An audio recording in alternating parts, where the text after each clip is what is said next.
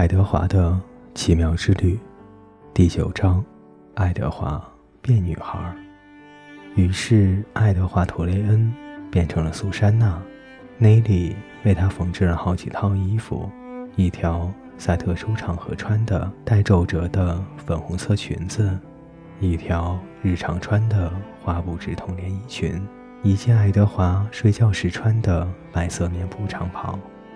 除此之外，他又重新制作了他的耳朵，剥去上面剩下的几根毛，重新为他设计了一番。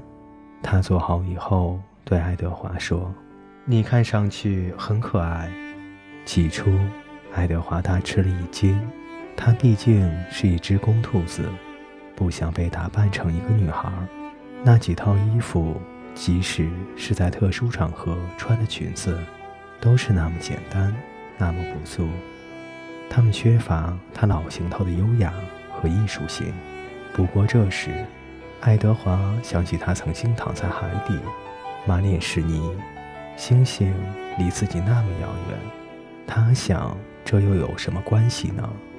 穿裙子也不会伤害我的。况且，和渔夫夫妇在小绿屋中的生活非常的甜美。内利喜欢烘焙，他整天待在厨房里。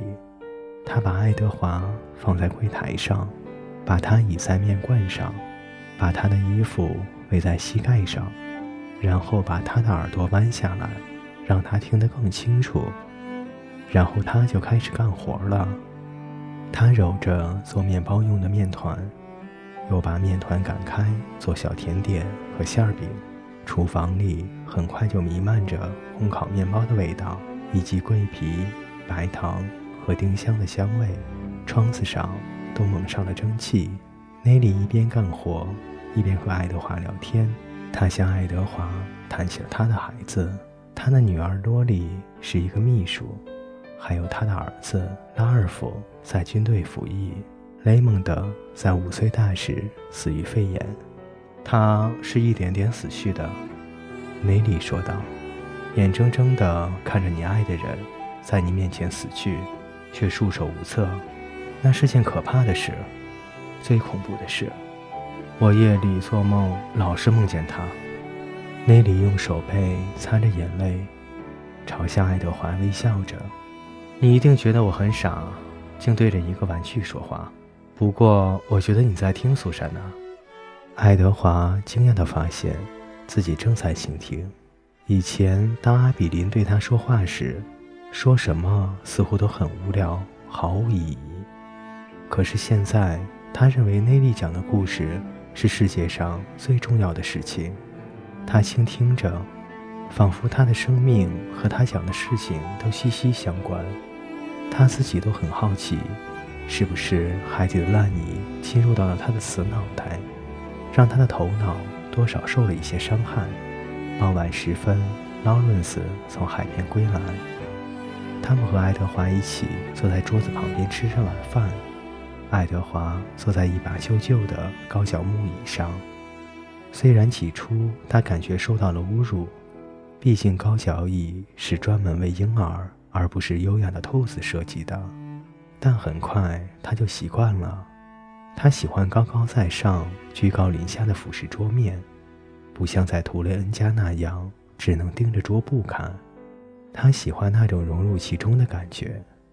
每天晚上吃过晚饭后，劳伦斯都说他要到外面去呼吸一些新鲜空气。可能苏珊娜也想和他一起去。他把爱德华扛在肩膀上，就像第一天晚上扛着他穿过城镇，把他带回家交给内利那样。他们走到外面，劳伦斯点燃了烟斗，肩上扛着爱德华。如果夜空晴朗的话，劳伦斯能依次说出星座的名字：仙女座、飞马座。边说，他边用烟斗指点着他们。爱德华喜欢仰视星空，他喜欢那些星座的名称和发音，他们听上去是那样的甜美。有时，爱德华虽然凝视着夜空，却想起佩勒格里娜，又看到她黑亮的眼睛。于是浑身一阵战栗，由珠，他想到巫婆，不过每天晚上，内利把爱德华放在床前，都要给他唱一首催眠曲，一首关于不会唱歌的知更鸟和一枚不会闪光的钻石戒指的歌。在内利歌声的红味下，小兔子忘记了佩勒格里娜。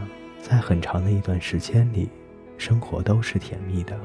接着，劳伦斯和内利的女儿来访了。各位听众朋友。今天的故事就为大家分享到这里，欢迎您的继续守候与收听。